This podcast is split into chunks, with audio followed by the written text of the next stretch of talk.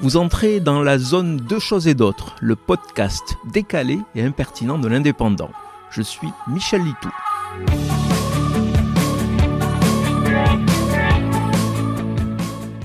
Selon plusieurs témoignages recensés sur le net, la pratique serait courante.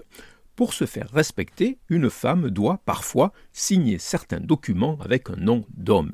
La preuve qu'il n'y a pas qu'en Iran qu'être une femme n'est pas toujours aisé. Dans notre société moderne et démocratique, mais encore très patriarcale, il y a encore pas mal de chemin à parcourir. Une prestataire de service a trouvé le truc pour enfin se faire payer les factures en retard. Car quand elle relance en son nom propre, rien ne se passe. Alors, elle a inventé un certain Jean-Jacques, son assistant, qui s'occupe spécifiquement des impayés. Et là, comme par miracle, elle a constaté que le taux de recouvrement augmentait considérablement. Là où Isabelle est ignorée, Jean-Jacques est craint. Autre exemple, celui d'une journaliste freelance. Elle proposait des articles prêts à être publiés à différentes rédactions peu de réponses. Mais les mêmes papiers, signés par un nom masculin, étaient tout à coup pris en considération.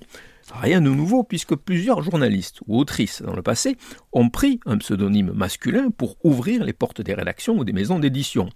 Le paradoxe, c'est qu'il existe aussi le contraire à ce petit truc. Un patron s'est inventé lui aussi une assistante, une certaine Pauline, gentille collaboratrice, si utile parfois. Quand il se plante dans une décision ou rate un marché, il la ressort du placard et lui fait endosser toute la responsabilité. Et voilà, Pauline s'est encore plantée. Et comme de bien entendu, ça passe comme une lettre à la poste. Vous venez d'écouter Deux choses et d'autres. Je suis Michel Litou. Si ce podcast vous a plu, retrouvez ma chronique tous les jours dans l'Indépendant. À demain!